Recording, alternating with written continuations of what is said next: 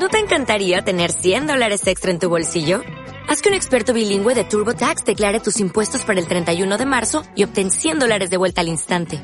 Porque no importa cuáles hayan sido tus logros del año pasado, TurboTax hace que cuenten. Obtén 100 dólares de vuelta y tus impuestos con 100% de precisión. Solo con Intuit TurboTax. Debes declarar para el 31 de marzo. Crédito solo aplicable al costo de la presentación federal con TurboTax Full Service. Oferta sujeta a cambios o cancelación en cualquier momento. Tomás. Tenemos dos libros para regalar, ninguno de ellos, por cierto, los pueden tener nuestros panelistas a continuación, ni pienso dárselos. Estos libros para regalar son gentileza de Me Gusta Leer Chile. Puede participar usando el hashtag combinación clave y nombrar también a arroba Me Gusta Leer CL. Es el de Gabriel Salazar, La historia desde abajo y desde adentro, del Premio Nacional de Historia. Y Mala Imagen con este cómic de político chileno, Dedocracia. Somos opinión. Somos la clave. ¿Qué se siente verse en un cómic? ¿Tú me preguntas a mí? Sí, por mala imagen. Ah, sí, pero, pero, Pero porque la- nos hacían, nos hacían nosotros por tolerancia cero. No, bien, que, que- y- además no hay, no hay, no hay, no hay algo que uno, no hay algo que uno pueda hacer para evitarlo, pues, digamos. Ah, así que, pero, pero bien, me, me río, yo, yo me río, eh. Ah, yo encuentro O total. sea, si te dibuja mala imagen es porque ya. Ya eres está- top. Sí. Eh, además que, mira, más complejo, más complejo fue cuando Qué buena. eh, me, me- vi eh, reflejado por eh, Kramer.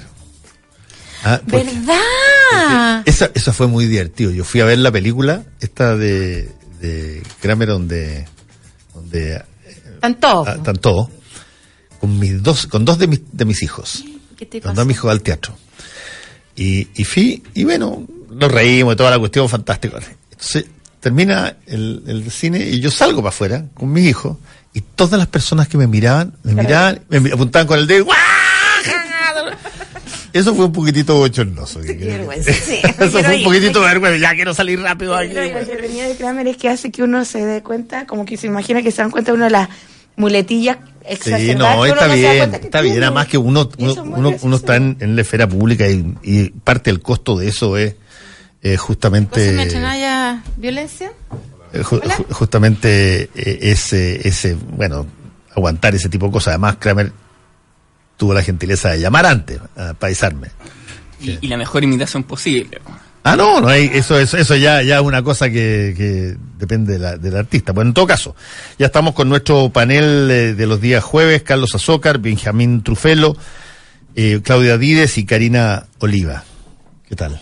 Muy buenos días. Buenos días. Muy Buenos, buenos días. Después de un fin de semana largo, muy buenos días. ¿Cierran ustedes la, la, ¿La Corporación la, Mile? la corporación? Sí, la cerramos esta semana, pero tenemos las redes sociales, así que hemos estado muy activos todo el fin de semana, con preguntas de eh, principalmente adolescentes sobre el tema de, de sexualidad, muchas preguntas sobre dónde saco condones, qué hago, dónde ocupo. Y además hicimos una muy buena campaña en la Fonda Permanente, con entregamos ¿Qué es la fonda permanente? es una es un, un lugar donde eh, se baila, bailan cumbia y imagino. mucho carrete. Es muy entretenido. Es muy entretenido. ¿Dónde? Eh, lo que pasa es que ellos tienen una sede en, en, en Bellavista, pero hicieron un- una gran fonda en el hipódromo y mm, ya estuvieron alrededor de 30.000 a 40.000 jóvenes. Entonces entregar condones ahí fue una súper buena experiencia.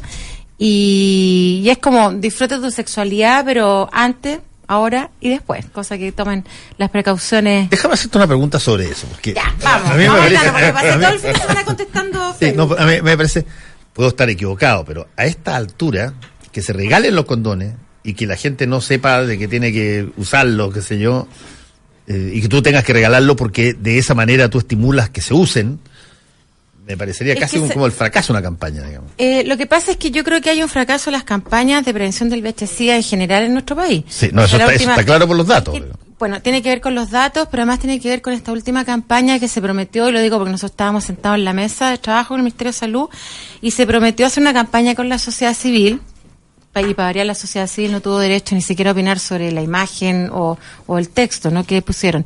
Y cuando mm, hacen una campaña que invitan a la, ejerce- a la gente a hacerse el test, y los test rápidos no están en los consultorios, me parece que a lo menos eso es un, Es un casi- fracaso. Ni siquiera, yo diría que es casi va a poner una querella, porque tú no puedes hacer, hacer una campaña sin tener las condiciones necesarias para que la gente pueda ir a hacer por su qué no están test. los- los Porque no, o, para variar, no fueron capaces de ver los tiempos entre la compra y el, lanzamiento de la campaña. Pero además, no solamente el, el tema del retraso del test rápido, sino que además no enseñan el uso del condón. Entonces, nuevamente, tenemos una campaña que tiene muy de conservadora, en el sentido de que finalmente la única forma de prevenir el VIH-Sida y las ITS, la infección de transmisión sexual, es el uso del condón.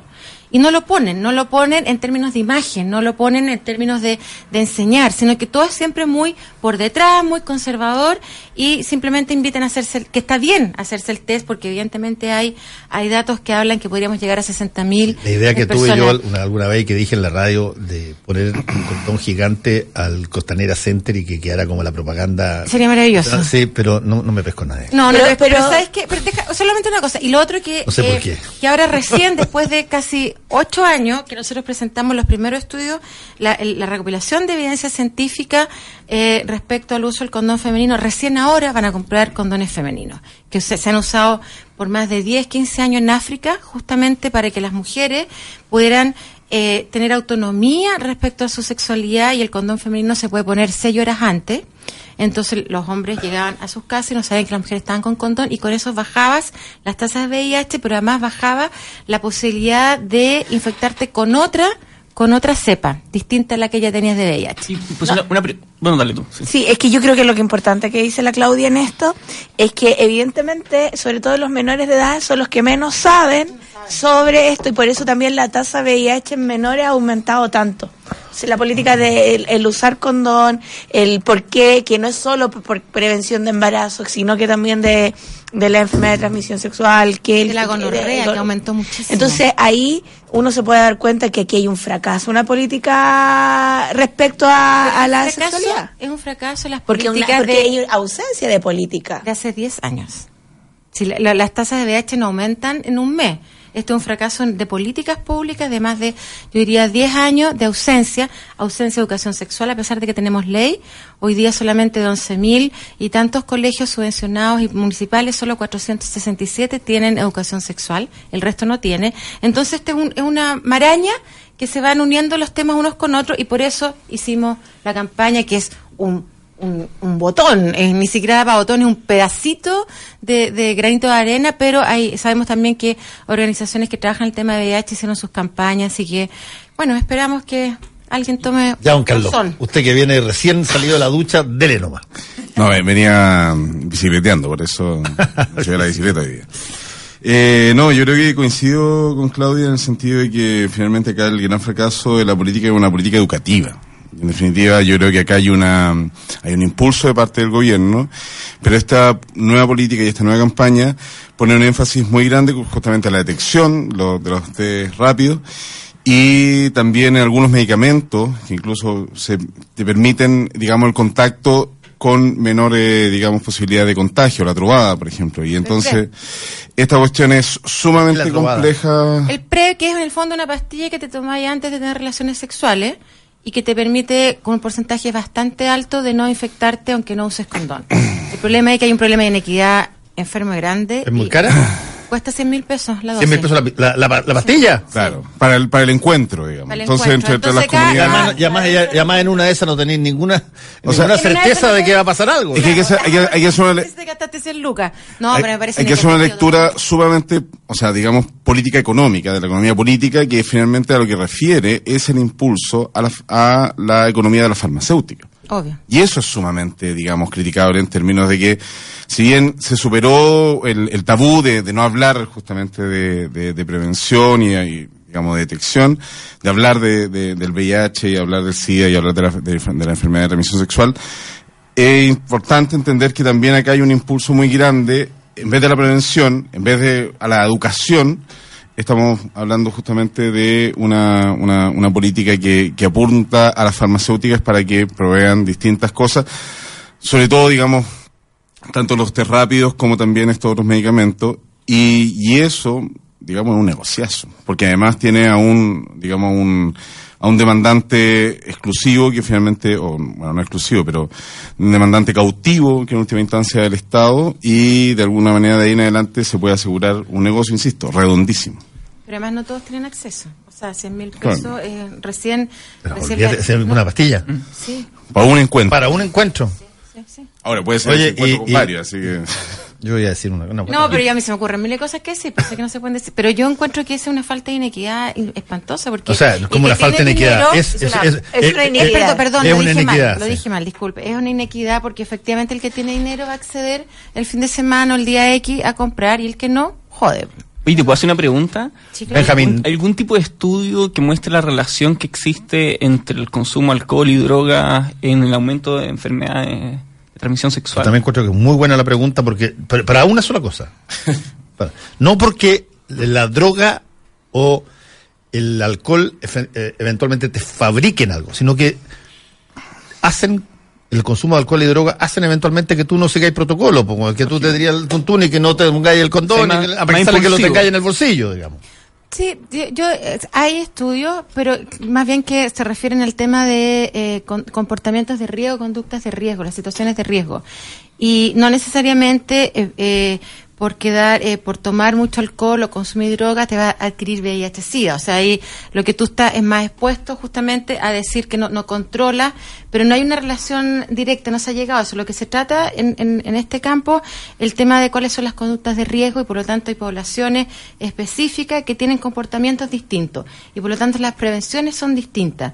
Evidentemente, eh, lo que puede, lo que, si tú no estás, no controlas por ti mismo tus acciones, no tienes conciencia, obviamente te puede pasar cualquier cosa, ¿no? Eso es como evidente. Pero ahí vuelve al punto que planteaba. pero, Carlos. pero el tema es, es la, lo que se ha hecho durante muchos años. Primero se trabajaron con poblaciones vulnerables que se llamaban, eh, que en las poblaciones eh, vulnerables específicas, de, y, ahí se llegó a la conclusión que todas eran vulnerables, habían unas más que otras, dependiendo de las condiciones. Por ejemplo, en la década de los 2000 se hizo un estudio de eh, con mujeres dueñas de casa y con trabajadoras de casa particular, porque cuando se veían los datos epidemiológicos, Exacto. el aumento del VIH-Sida en, la- en las zonas con mayor prevalencia, Osorno, Antofagasta, Santiago, Valparaíso, eran justamente habían aumentado, había una feminización. Y la, la pregunta que nos hicimos, y me acuerdo que estaba en Flaxo ahí, es ¿por qué había esa feminización? Y resultaba que cuando tú, tú eh, relacionabas el caso con la profesión, que en este caso eran dueñas de casa, eran oficios, había un aumento. ¿Y ahí cuál era el problema? Y nosotros dijimos, bueno, ¿quiénes son estas dueñas de casa? Y eran, eran esposas o parejas o convivientes, eran de trabajadores portuarios, de camioneros y de Minero. mineros y de los de los trabajadores de las forestales que tenían que ver con los turnos, ¿no? Con que pasaban siete días o diez días fuera de la casa y ahí había una relación. Entonces ahí se hizo un trabajo muy fuerte con las Pero- mujeres dueñas de pero me casa. permite- Perdona, eh, solamente y ahí, solamente para terminar la idea que tú preguntaste. Y ahí se empezó a trabajar por grupo y finalmente se dijo, bueno, aquí lo que hay que el VIH-Sida es todo el mundo puede estar expuesto si no hay conducta, obviamente, de, de cuidado y de autocuidado. Y obviamente si tomáis sin tener, o, o- o si te drogas hasta el nivel de no tener conciencia, vas a estar en una conducta riesgo. Pero, pero déjame a- apuntar un poco en lo que dice Benjamín Trufelo, porque hay métodos anticonceptivos, por ejemplo, anticonceptivos, no métodos que impidan la enfermedad de transmisión sexual, pero métodos anticonceptivos que tenían la característica de que independientemente cómo tú estuvieras, si estabas eh, con, con tragos, si estabas drogado, si estabas... el embarazo. Te, iba- te evitaba el embarazo. Era desde la T de cobre en un Sí. proceso hasta esto que te dije a ti, que me, tú me, me dijiste el, el nombre. que es un, Sí, el, el- y Claro, que, eh, que subcutáneo. yo lo vi, lo vi, lo vi el Claro. otro día en un, un aviso Sí, en, el implante en, en en la televisión gringa sí. Eh, de esta cosa que se implanta en el brazo. El brazo. El brazo que es bien chiquitito, como un centímetro. un- Sí, es subcutáneo. Subcutáneo, Se bueno. usa mucho en adolescentes. Bueno, eh, pero eso evidentemente es algo que tiene como objetivo impedirte el embarazo, pero no tiene, no tiene como objetivo impedirte el SIDA. Y por lo tanto, si es que efectivamente tú tienes una, una incapacidad de, de estar en, tu, en todo tu sentido, porque estáis curado, estáis volado, etcétera, acá allá, y de repente eso te hace de que no te pongas el condón, da lo mismo, tra, tra, tra, estás en un riesgo mayor. por lo tanto, la relación entre alcohol Sí, claro y que hay droga relación, de- por debiera supuesto. ser. Pero Pero ¿sabes lo que interesante en ese sentido. Pero solamente una cosita, es que este tema... Nada más, un, un minuto, un- menos de un minuto. Mira, ¿sabes lo que pasa? Que además hay otro tema que es súper complicado. Que con esta idea de que el VIH se convierte en una enfermedad crónica, porque efectivamente hoy día hay medicamentos y que te hacen que, que baje la carga viral sea, llevadero. y que es llevadero y que efectivamente hoy día ya no se nos muere la gente de que consume sus medicamentos, los que no consumen obviamente sí. Entonces también, y lo que nosotros hemos detectado en estudios con los adolescentes, es que ven el VIH-Sida como una enfermedad crónica, una diabetes, una hipertensión. Y eso creo que no es bueno porque efectivamente tú puedes evitar tener una condición de, de- enfermedad, que, ¿para qué te va a llegar una enfermedad que te va a traer otro tipo de consecuencias? Y eso es la falta de educación lo que te decías tú, porque se convierte en enfermedad crónica y que es bueno para las personas que viven con VIH, porque efectivamente tú puedes vivir hoy día con mucho más tiempo y eso es un adelanto, un progreso maravilloso, pero no es una enfermedad crónica para que los adolescentes digan, no, total de lo mismo, total tengo los remedios. No, Eh, creo que ahí hay un tema de autocuidado del cuerpo. Sí, yo, yo creo que hay, hay otro estudio, solamente re- reforzando nuevamente lo que decía Claudia, eh, de la Universidad de Chile, digamos que hizo un muestreo bastante, digamos, riguroso con respecto a trabajadoras sexuales y se encontró que no existía prevalencia de VIH justamente en trabajadoras sexuales. Entonces, justamente, claro, porque hay un cuidado mucho más, digamos, Prolijo, claro. prolijo con respecto a y digamos, y ahí podemos decir incluso un cuidado profesional con respecto al tratamiento de su, obvio. digamos, de sus actividades de trabajo. Y en este sentido, creo que es sumamente interesante, digamos, dar vuelta a la pregunta. Eh, en realidad, hay que entender que cualquier conducta de riesgo, y hay que entenderla esta como una conducta de riesgo, como eh, manejar ebrio, manejar con droga, eh, justamente tiene una cual- cualquier conducta de riesgo aumenta justamente cuando hay el consumo de droga y hay consumo de alcohol. Y en ese sentido, ahora, ¿cuál es el- la, la cantidad digamos, de, eh, de educación que tú tienes, la, la calidad de educación que tú tienes, va justamente a eh, incidir en el hecho de que tú tomes o no tomes de alguna u otra manera una serie de resguardos para poder estar en esta conducta de riesgo, pero de alguna manera teniendo algún tipo de resguardo. O sea, efectivamente uno puede decir, claro, existe una, un- una asociación muy grande entre consumo y, digamos, actividad sexual. Pero efectivamente una, una educación sólida, una educación que, tal como decía Claudia, in- pueda dar cuenta de todos los riesgos, no solamente, porque ya lo que, lo que se, se ha logrado detectar es que ya los, los, sobre todo los jóvenes, donde subió justamente digamos, por conductas propiamente de riesgo, ¿no? En este caso como la, la señora, digamos, dueña de casa que muchas veces se No, infectaban los por... 2000, claro. Claro, y, y que finalmente se infectan porque no sabían que los, que los, su Maridos. pareja estable, su marido, tenía estas otras conductas de riesgo. Ahora bien, cuando tú ves los estudiantes, ¿qué pasa muchas veces con los estudiantes jóvenes en general? Que finalmente le a- pierde la asociación de VIH o SIDA muerte, igual a muerte. Y esa es una problemática, una problemática sumamente grande porque no solamente incluye justamente el tratamiento de por vida de, eh, y la toma de medicamentos, lo cual, insisto, la farmacéutica es un tremendo negocio, sino que además un daño neurológico a largo plazo que es tremendo. Y ese tipo de cuestiones no se consideran justamente a, a la hora de esta nueva generación, los millennials y los post-millennials. Ya estamos los pop. Los post-millennials que de alguna u otra manera viven una sexualidad mucho más abierta, pero también con este otro tipo de problemática. Y ahí justamente está el tema, o sea, educación sexual. Educación sexual que la última, digamos, gran iniciativa fueron las JOCAS, en las cuales, de en última instancia, separaron por última. intervención justamente de la iglesia.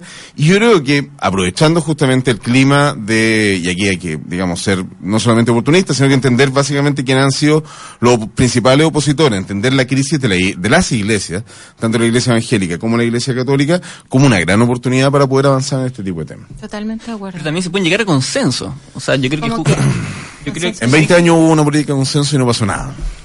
Consenso, consenso en educación- sexual no, nunca ha habido. Pero yo creo que hay temas en los que sí se puede, lo que estábamos conversando recién, o sea, ¿Cómo qué? en gran medida, eh, parte importante de la prevención, sobre todo en población juvenil, tiene que ver con el autocontrol. Con el autocontrol, y yo creo que el autocontrol tiene que estar en la base de una política de prevención de enfermedades de transmisión sexual.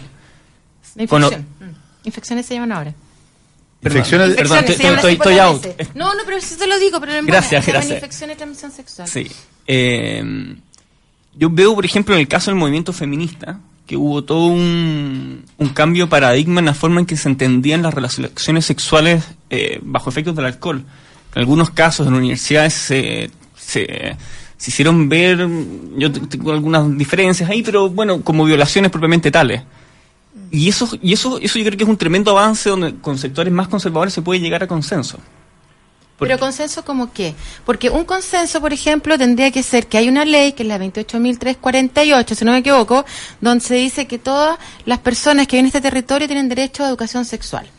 Entonces significa que hay que hacer políticas hasta ahí, estaría- hasta ahí estarían todos de acuerdo. hasta, sí, se hizo Sí, una ¿no es ley. Claro. Hasta ahí están todos de acuerdo. Entonces, cuando eso se va a hacer en programas, Claro. y lo que se hace son siete programas, se toman siete programas.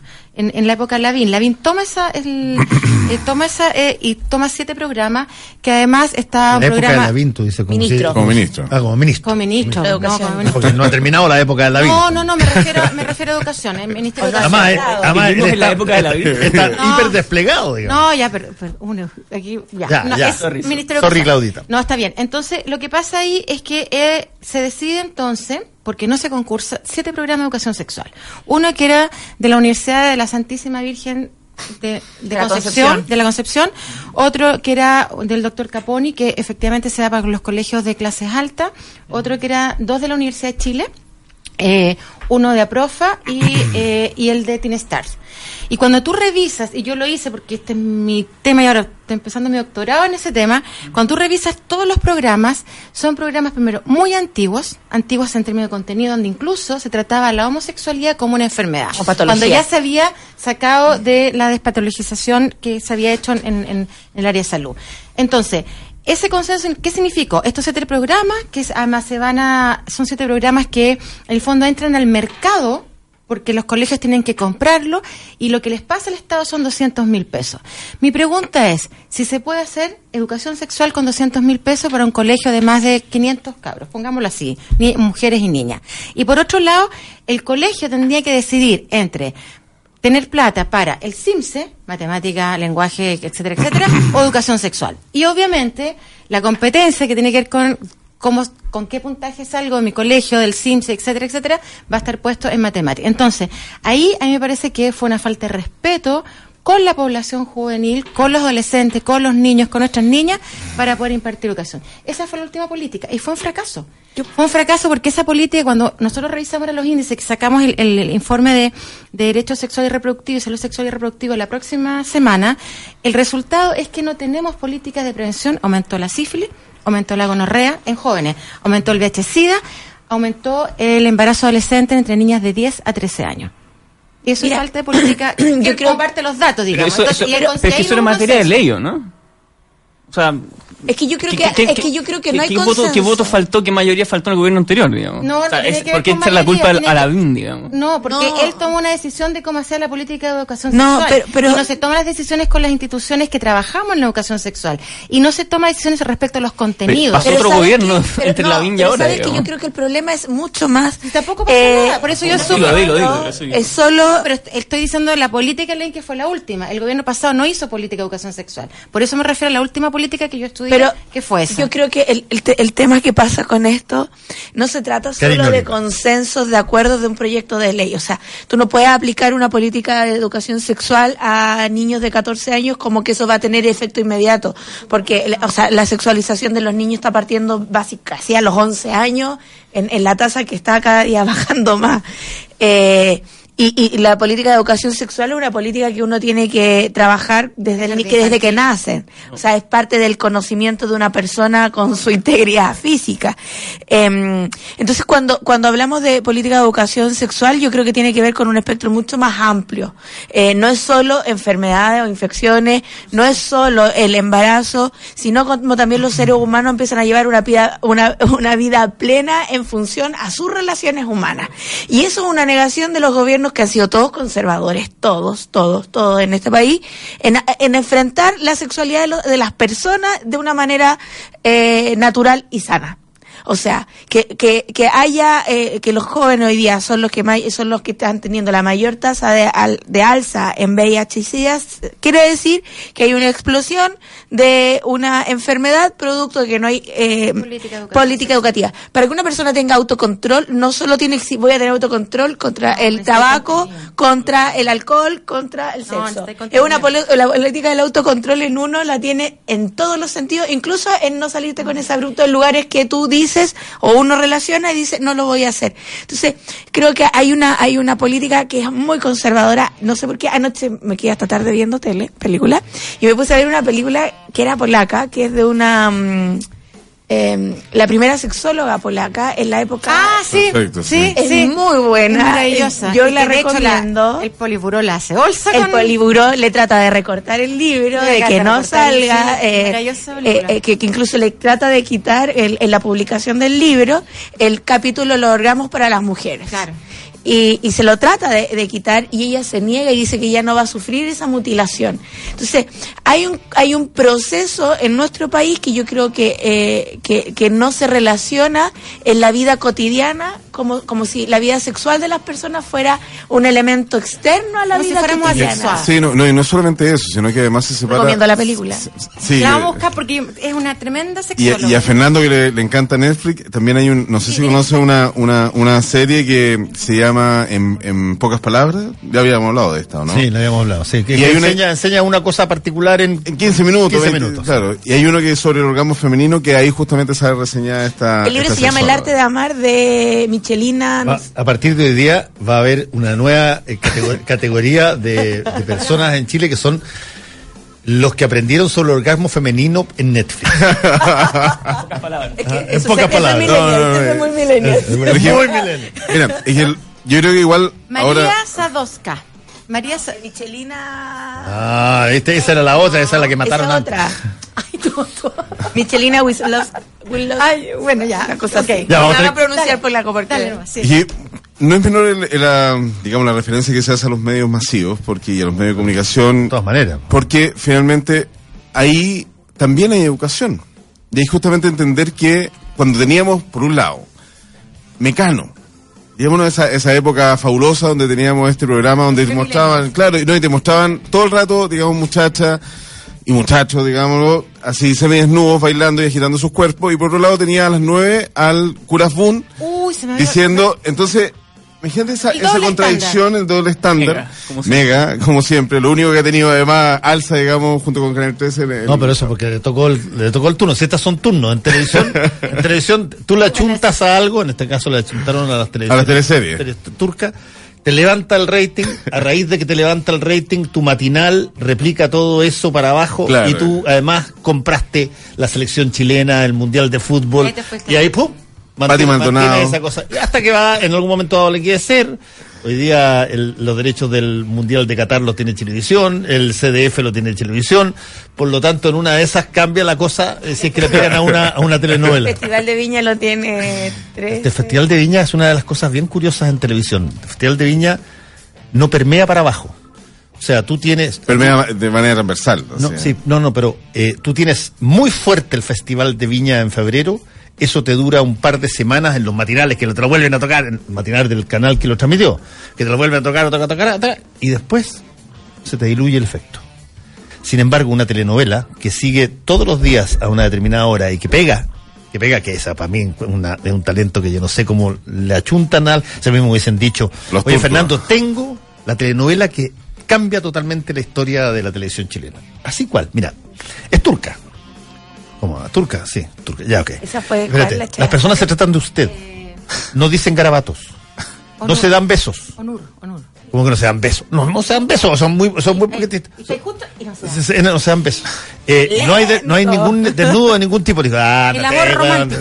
No, va- no tiene ni una posibilidad de triunfar esa Pero cuestión eso de es porque, la- porque eso también Pero eso ahí- muestra la la, la- muy bien. la identidad de que la, ¿Sabes la- qué? la ¿Quién hija ven- princesa quién ve Frey. ese- Ahí yo creo que lo que pasó, y es que hay un libro de Giddens que se llama, eh, el, el Anthony Giddens, que es un sociólogo, eh, de tercera ola que, que trabaja el tema de la intimidad. Y entonces, como nosotros hemos sido criados en el amor romántico, entonces lo que hace, y el príncipe. claro, pero lo que hace, lo que hace, pero es, es bien interesante en términos sociológicos porque lo que hace esa teleserie, que es la de Onur, las mil y una noche, y la, no, sí, pues las mil y una noche con, yo la vi, tengo que confesarlo.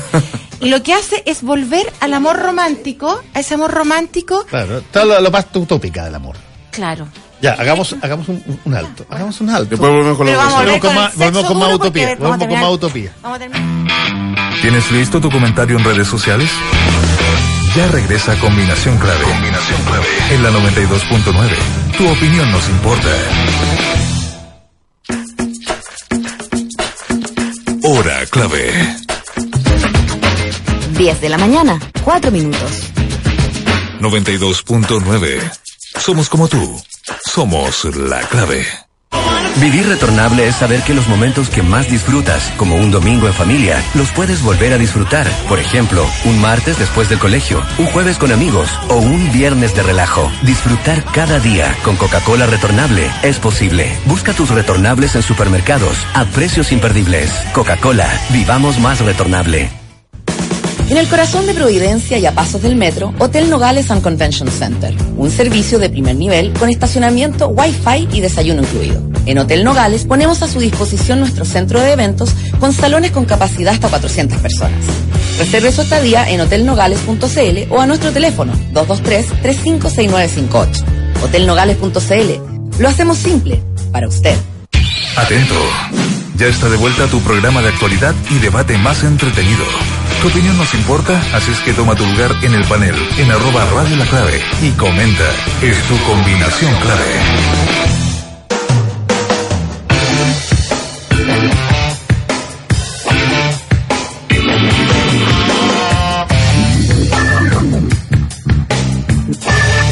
Dígale adiós a las excusas y haga que las cosas pasen. En septiembre Banco Security lo apoya para que viaje donde quiera, cambie su auto, renueve su hogar con los mejores beneficios con sus tarjetas One o solicitando su crédito de consumo a tasa preferencial. Más información en bancosecurity.cl.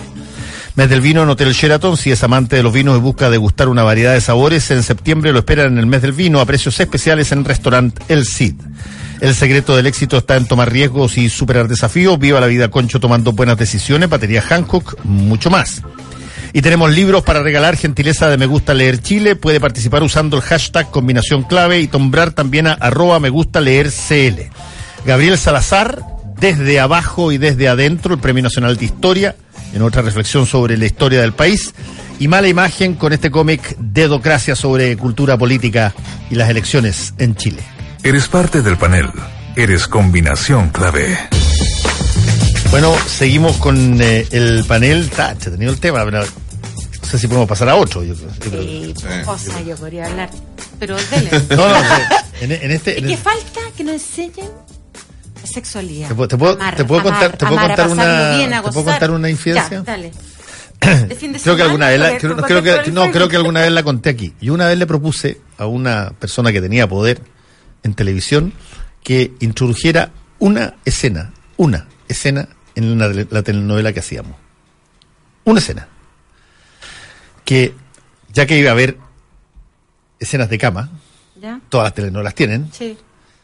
que hubiera una escena en que la primera vez que esto pasaba, ella o él, da lo mismo, en algún momento dado de ese momento, antes de empezar a tirar, dijera, oye, él, él, me pongo el condón, o ella dice, andé con el condón, dos segundos Listo. y pasa. Este que es un, Na- una gran campaña. nada más. Una gran campaña. No ni una caso. No, No, el porque bajaba el, el No, no, rating. no, no, no, no, no, no tiene nada que ver. El rating da lo mismo si esa cuestión dura cinco segundos. No- El rating no te va a medir cinco segundos de ETA. No, tiene, no, no te lo- no hay ni una posibilidad de medirlo. La la razón, campaña de prevención de VIH no, la razón es porque, la razón es porque la, la, la ficción en televisión ignora montones de procesos que, que, que, que ocurren, que no ocurren en la realidad. Da la- da la- estamos hablando de, puede haber gente escuchando menor, pero, pero lo voy a decir en términos suaves, pero da la sensación de que tú te tiras ahí arriba en, en la cama y listo. po. Y no, po, tenés que... enfocar. Llenar el camino. Enfocar, llenar el camino, en fin, un montón de cosas. Nada de eso se ve en las telenovelas. Por eso es muy Y por lo tanto, que tú le metas un, factor de realidad, le metas un factor de realidad, que en realidad era una manera indirecta de hacer promoción la- al cuidado, ya que se iba a hacer la escena, ya que se iba a tener una relación sexual, prefieres tú, que si se va a tener de todas maneras, independientemente de tu gusto o no, use o no use condón. Se imagina como que le iba a decir que saliera Carlos Pinto ahí detrás. No, no, no, claro, la sombra. Pero esa escena que duraba cinco segundos nunca ha estado en ninguna telenovela eh, nacional. Yo la he visto en telenovela argentina. Por ejemplo. Bien, Argentina. Sí, no, una cosa nada más. Eh, una que se separa la sexualidad de la afectividad y esa cuestión también es terrible. O sea, porque finalmente solamente se transforma la sexualidad y no se une a una, a una afectividad que no necesariamente tiene que ser de índole romántica, cuestión que también tenemos que considerar que tiene que abrirse, justamente yo creo que el debate feminista ha aportado enormemente a esto. Y además, otra cuestión que es sumamente importante, la sexualidad, no remitirla tampoco a la genitalidad. Son unas cuestiones... o sea, Tampoco la reproducción básicos. solamente, claro, o sea, claro. Son debates sumamente básicos y que no se han abordado justamente porque el tema en su conjunto es tabú y se mira de reojo y se mira con un, construyendo también un deseo bastante perverso, porque se prohíbe finalmente un acceso directo, abierto a la sexualidad y se tiene este acercamiento, insisto, bastante como solapado justamente a, a niñitas que están semidesnudas. En fin. Y una última cosa, es importante entender la educación en muchas otras claves y en este sentido hay que entender que como a la, a la ausencia, digamos, de justamente políticas desde el gobierno, por ejemplo, la labor de educación sexual que, que o, eh, realizan las mismas trabajadoras sexuales entre pares e incluso con los propios clientes, los propios usuarios y las propias usuarias de este tipo de servicios, es impresionante lo que se ha logrado a partir de En eso. general, todas las ONGs que trabajan el tema son topísimas en eso. Vámonos a, a- volvamos acá a, a nuestra propia genitalidad, que es la política. Ah, uff. Dime, dime que, ¿has visto algo más genital que la política hoy día? O sea, te, Todo, te todo. puedo decir una cosa que sería bárbara, pero ¿te cachai la pelea entre Trump y, y, y el, y el chinito? ¿Quién la.? No voy a decir, pero po. ¿quién, Sí, quién la tiene más fuerte y quién la pone más fuerte arriba de la mesa? po? Por es una pelea. Pero bueno, pero es que... pero- Digo, para decirlo, en, Trump, pa- pasar Trump, de la genitalidad. En, en general, en general, es bueno, bueno, bueno el punto porque Trump se jacta de ser el mejor negociador del mundo y de la historia y de que jamás ha tenido. Y los negociadores al estilo Trump, porque tiene un estilo. Hay, hay negociadores de distinto tipo, qué sé yo, algunos alguno, alguno que sigue. Pero Trump tiene un estilo. Y yo me lo, yo vi la- el, el documental eh, sobre la historia de Trump, de cuando él negocia los edificios en Nueva York, es igual. O sea, es igual, te, ¿Arriba te la coloca la cuestión, te, te, Arriba la mesa, te ¿qué pone el cheque puesto ahí que te lo saca, sino que allá y te sube los dos pisos y después diez pisos más. Y bueno, en fin, hasta El que. juego de la gallina. hasta que- claro, un, un- es un, es gallito. ¿ok? Por lo tanto, en- en- el problema es que es llevar ese gallito a las relaciones internacionales es súper muy peligroso. Es muy distinto también. Es súper Pero peligroso. la respuesta ayer, no sé cómo se llama el tino, de verdad, disculpen que no me haya aprendido el nombre, cuando le responde ayer sobre el- el- el- la subida de los aranceles y le, la- le da la respuesta a Trump, y dije, esta, esto es una pelea de falocéntrica entre hombres, pero con el peligro que además va a tener consecuencias económicas para el resto del mundo. Xi O sea, Jinping. Xi Jinping, muchas gracias, no, no, no me aprendió todo. Sí, Xi Jinping. Xi Jinping. Y fue bien impresionante, bien impresionante, y eso va a tener consecuencias. O sea, Va muy va- peligrosa. No solo para ambas Economía economías, la- o sea, las dos economías más grandes. Están jugando a ser machitos y mira lo que va a pasar. No, no, no, pero, pero, pero- Los platos rotos no los van a pagar más eh, eh, eh, en, la, en la mayor medida ellos. La van a pagar lo- los países en subdesarrollo y emergentes. ¿Cuánto vamos en 10, en 15%? Más o menos, ¿no? sé, Estamos entre el 10 y el 15 que se van a subir los aranceles, ¿no? Es que, se, es que se calcula por, por los montos que se supone que tú vas a recaudar. O sea, Claro. él, eh, eh, Trump puso aranceles para recaudar un total de 60 mil De 60 millones, mil millones millones de dólares. dólares. Eso es. Y ahora dice que los va a subir un poco a 10 mil millones o do- o 12 mil millones de dólares más. Y los chinos han dicho que, bueno, van a rep- re- replicar. Claro. Solo que, como yo dije en el panel anterior, conversando con Hernán Leighton del mostrador, los chinos hicieron una cosa distinta.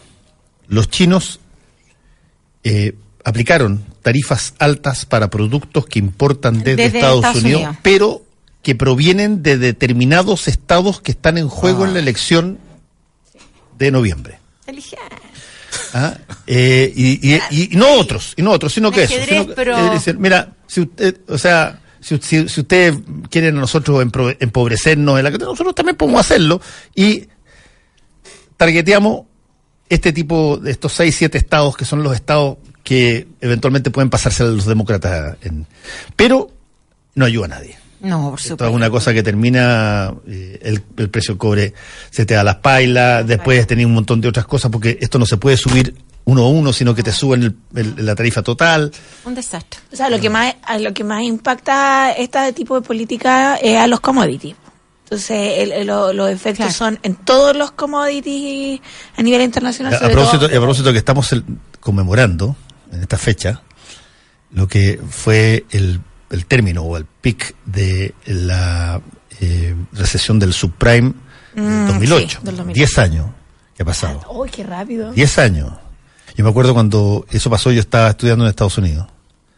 Eh, y salvo tres o cuatro personas, ningún, a ver, ni uno de mis profesores en Harvard, ni uno, ni uno, eh, vio venir esto. Ni uno. Ni uno. Ni uno.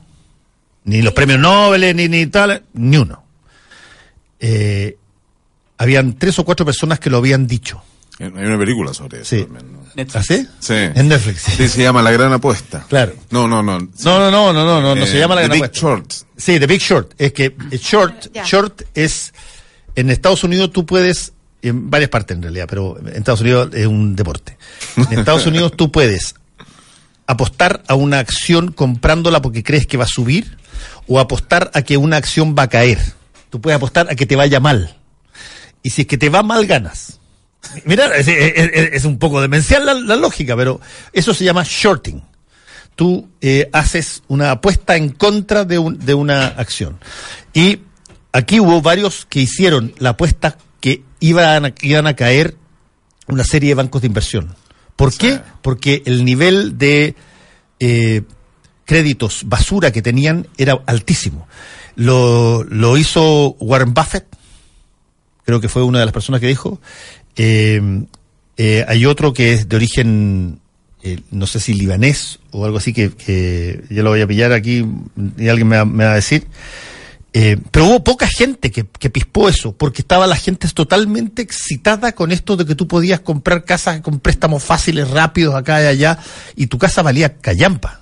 Y te ponían a ti. Yo debo reconocer, y en esa época a mí me hacía clases. Nuriel Rubini, Rubén, me acuerdo. Nuriel Rubini es el que. a mí me digo, hacía que clases no sé si de economía en ese momento, yo estaba terminando, eh, Hugo Facio. Don Hugo. Don Hugo. Don Hugo. Don Hugo, Don Hugo Don me hacía Hugo clases Facio. de economía. Y él siempre hablaba de cómo iba a explotar y que él, para él esperaba cualquier momento la explosión de, esta burbuja, de la burbuja inmobiliaria eh, en Estados Unidos y, mm, y cómo iba a repercutir en la banca eh, inglesa por la cantidad de eh, bonos comprados que tenían en función de eso.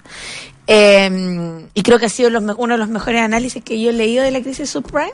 Ha sido de Don Ahora, Hugo Facio. eh, la- eh, yo, te- yo, yo pongo este, este, este efeméride, yo pongo este efeméride porque, ojo, hay un punto ahí.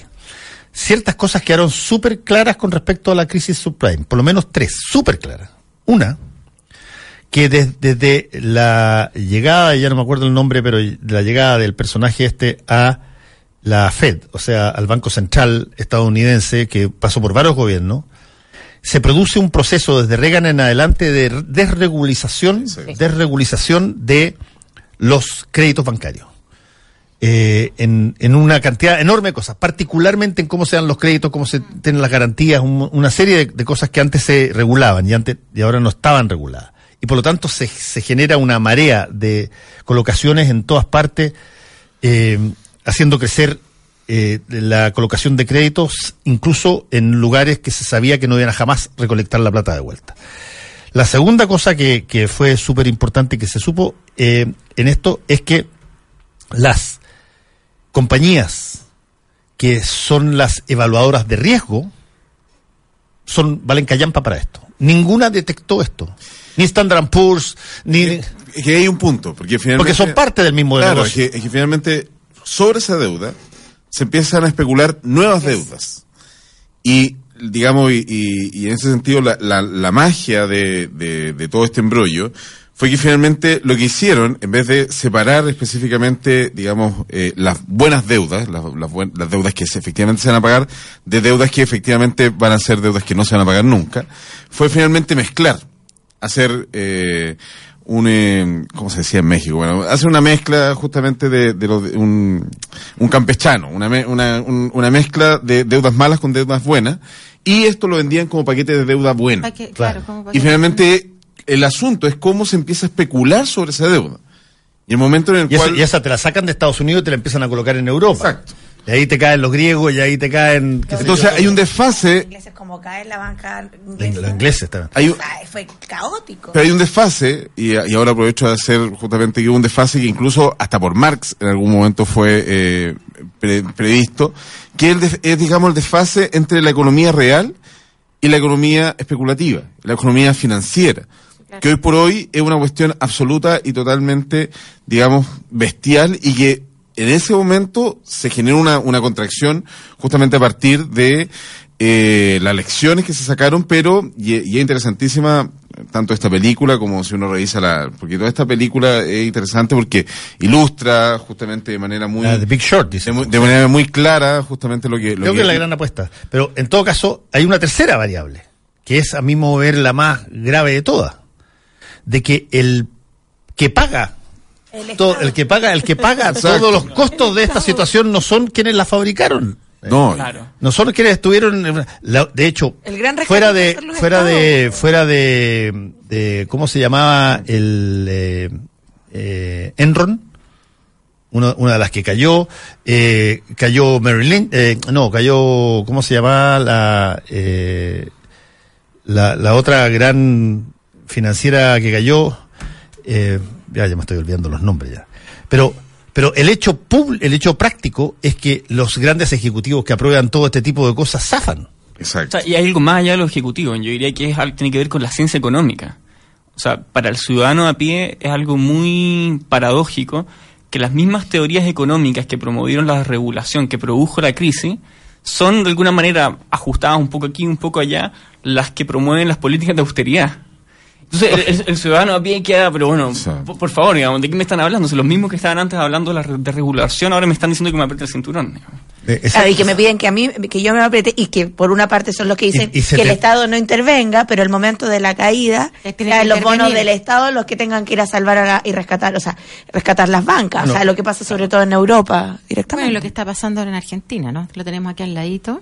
Y lo que pasó en Chile, el, el 83, o sea, digamos, cómo se 87. salvaron. Bueno, el, el, eh, este, esta- este concepto de- en gringo del too big to fail, el Sí. que eres demasiado grande para poder, para, 91. para dejarte caer, que es un, un problema serio, porque es un problema de 91. cuando tú tienes una empresa, sí, cuando tú tienes una empresa o tienes un banco o tienes una institución financiera que llega a un punto tal de participación de mercado que si que algo te pasa, se cae la economía mundial, tú estás en una posibilidad, en una posición efectiva de poder, de alguna manera, entre comillas, y para ponerlo de una manera, chantajear el sistema.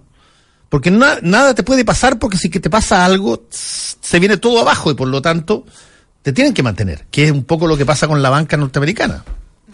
Eh, que uno, uno hubiese esperado que de aquí saliera la otra parte liberal de la teoría de Adam Smith, que las quiebras son buenas porque eso significa de que personas nuevas llegan a tomar casos por ineficientes que no pudieron No, pero hacerlo. eso no pasó. Pero no pasó. Te mantienen lo mismo en la instancia y te inyectan una cantidad gigantesca de dólares de todos los, los contribuyentes estadounidenses y mundiales eh, para que man- se mantengan a flote e incluso salgan más ricos.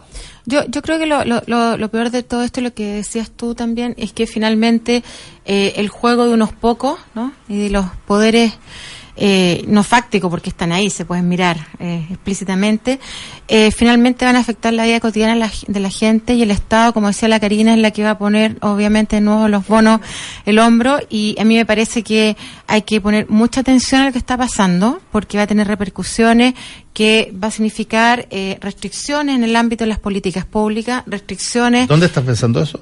Yo creo que viene una recesión importante. Ah, bueno, el eso- próximo varios, año. varios están anunciando eso. Hoy día eh, había un economista que lo, no, yo sé remalaba los nombres, pero había un economista que leí en la mañana que anunciaba, mire, de aquí a dos años tenemos una crisis económica importante a propósito de este juego en los dos, en las dos grandes economías, y eso efectivamente va a afectar a los que no están en ese juego, ¿no? Que son los, Pero- la, las ciudadanas y los ciudadanos a pie, como dicen los, los Pero políticos. mira, mira, mira, yo creo que aquí hay, hay- hay una lógica que se vive mucho más cotidiana en este país a propósito de cómo se juegan las, las, las ganancias en términos de cómo el, el, el, el mundo financiero fluctúa, que son, por ejemplo, las AFP. Las AFP tienden siempre a la caída, más que a las alzas.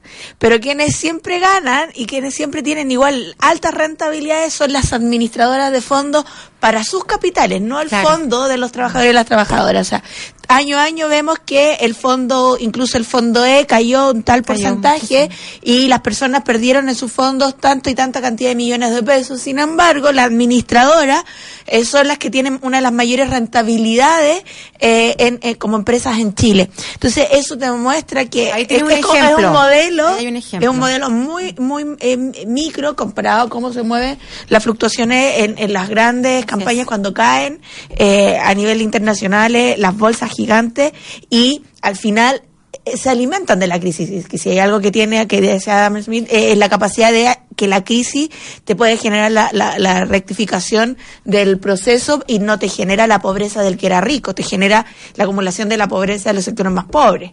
Eh, entonces ahí hay algo que me parece que es súper eh, evidente que pasa en una cosa muy cotidiana. Todos los días, o sea, en- en- en- nadie en este país, en la AFP, tiene la misma rentabilidad que tiene la administradora de fondos para sus arcas eh, institucionales. Oye, ¿y podemos tocar otro tema antes de Sí, toca no? otro tema. Tedeum. Yo, yo encuentro que ese... es que creo que fue... eh, hubo un cambio. Un cambio... El de los evangélicos no fueron ni, ni el... Ni el presidente de la- del Senado ni la presidenta de la Cámara de Diputados, que eso me parece que son Y lo que pasó con los periodistas. políticos y lo que y además es que quería ir como as- claro uno primero la- el tema de las presencias de las autoridades y lo segundo yo quiero decirles el matonaje respecto a cómo trataron a los periodistas ese día que a mí me parece inaceptable inaceptable que que, que priven la, la, la libertad de la prensa para acercarse a preguntar verdaderos matones, creo que, y además dejaron a, a Oscar con un esguince, es impresentable. Le taparon a la boca. Le taparon la boca con un esguince, había otro periodista más, y a mí me parece que eso es impresentable en términos del, del derecho a la libertad, digamos, de poder eh, entrevistar a alguien, puede decir no quiero ser entrevistado, alguien puede decir no, No voy a quiero hablar, responder la no quiero responder la pregunta. pregunta, pero matonaje, no, no al lugar. Y creo que esas fueron las características de CTDEUM, aparte de la ausencia de, de, de- de personajes que son de instituciones importantes como el Parlamento, más allá de que si la gente le gusta o no el Parlamento en términos de aceptación, pero me parece que hubo un cambio ahí. Eh, No, no hubo, no, parece que no hubo manifestaciones respecto de lo que dijeron que iban a hacer eh, con respecto a, No. al presidente. No. Sí, yo, yo a mí Pero- justo me, to- me tocó ese día viajar y, y claro, y fuimos en bus con, con, con toda mi, mi familia, o sea, yo lo fui a dejar ese- en ese momento y me tocó eh, Ah, pasar llegar, pasar por ahí en ese momento, era, digamos, era suma y totalmente exagerado la- porque estaba, se, se cortaron desde eh, Estación Central y llegaba, digamos, hasta General Velázquez, más o menos, el, el cordón de seguridad. Y en los bordes, efectivamente, habían, eh, digamos, gente que... Con pancarta, parece. Con pancartas, su- Sí, no, sí, y yo- sumamente agresiva. O sea, tú hubieras visto la... Había un tipo que ya estaba con la voz desgarrada de tanto que había gritado.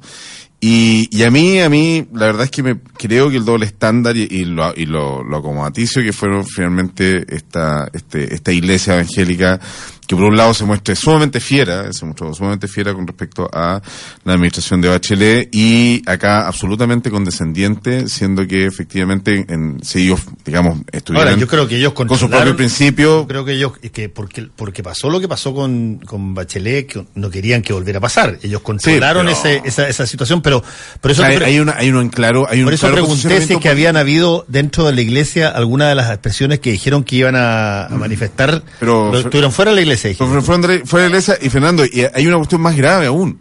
Cuando él, cuando se le pregunta, se le, logra- se le logra preguntar efectivamente por el tema, este tema del lavado de dinero a nivel internacional. Digamos que la Interpol está metida Interpol, justamente claro. en este, en este caso. Y se pregunta justamente, eh, sobre el caso al señor Durán, él contesta que esta finalmente viene a ser una revancha, viene a ser una vendetta por los dichos que él había hecho No, en año anterior en el Tedeum.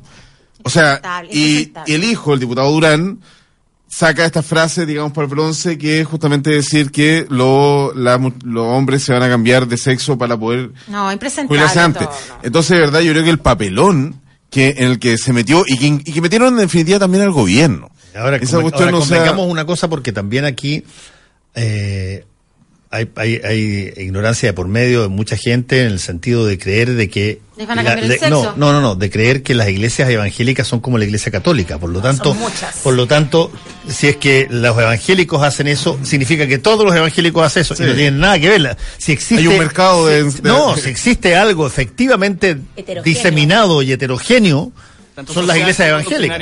¿Ah? Tanto social como No, doctrinariamente. por supuesto, es- son tremendamente diferentes y hay No, pero hay algunos unas que son mucho más hegemónicas. pues, Como, hay, hay, hay grupos que, que tienen una, una situación que, bueno, de hecho están en es- eh, ahí porque ellos recibieron esa, esa catedral en la época de, de la dictadura. De Pinochet, por- ujú. claro que, que Pinochet. Para tratar de combatir a la, a la iglesia social. Esa- no, claro, para, para, para- como la iglesia católica, que en esa época estaba Cardenal. el cardenal Silva Enrique, y le- que era, qué sé yo, con la vicariedad de solidaridad, y toda la cuestión, tenía la cuestión de los derechos humanos, se generó una, una alternativa benigna de iglesia. ¿Ah? Y se construyó el, Pero- el- el pero este y toda la cuestión. Pero, pero de ahí, es de ahí a, a que eso se signifique de que las iglesias evangélicas todas piensan igual que el señor Durán, No. para nada. No, en Hay más, alguna, ¿cómo que piensan peor, Este, este, hay, un, hay un obispo que es el dueño de la joyería, que se me olvida el, el nombre de este caballero, que él incluso fue un, un Hay una carta apegado, apegado él, muy apegado, él, él era muy admirador de Salvador Allende, el dueño de la joyería. Sí, pues si no puedes meter a todo al mismo tiempo. no, pues está son todos, además es una iglesia muy Como heterogénea. fenómeno político y sociológico, yo creo que lo que pasó en el TED evangélico y también en lo que pasó en la catedral, a mí me parece que hay un cambio. Hay un cambio en términos, no habían miles de personas, eso claramente todas las redes sociales han dicho eran 10 pelagatos, digamos, afuera más había grupos evangélicos en contra de la, de, de la ley de identidad de género y eso está bien, tienen derecho a expresarse, pero ya, ya es ley. Y me parece que los, los dos TEDEUM yo creo que dan cuenta, digamos, Mira, de yo- la desafa- la, la falta, terminar, digamos, de porque tenemos que aprobación terminar. por parte Tenemos que terminar. chileno chileno respecto tenemos a las que terminar y antes de terminar, yo necesito mandarle un saludo de cumpleaños a una de las personas que yo he adorado más en la historia, ¿Quién? Uy. Sofía Lore. Ah, Está bien, el Cumple derecho. 84 años hoy Estupenda día una de las bellezas más extraordinarias que yo he Ahora visto la en mi Sofía vida. Qué envidia la Sofía. Loren. Nació en 1934, está mucho más vieja que yo. Pero ahí está, vos. Todavía la quiero. Muy bien. Una- Son un- amores lea- leales. Brunch sábados y domingos, incluido el 17 el 19 de septiembre en Hotel Sheraton, comida chilena, bebidas refills y mini degustaciones de tragos típicos chilenos, vaina, pisco sour, terremoto y para los niños sala de juegos especiales para ello. Esto en el Hotel Sheraton Santiago. Gracias a todos ustedes por haber estado en el panel. Nos vemos. Conéctate a la web. Y sigue el debate por Twitter en arroba Radio La Clave. Ya vuelve Combinación Clave, solo por la 92.9.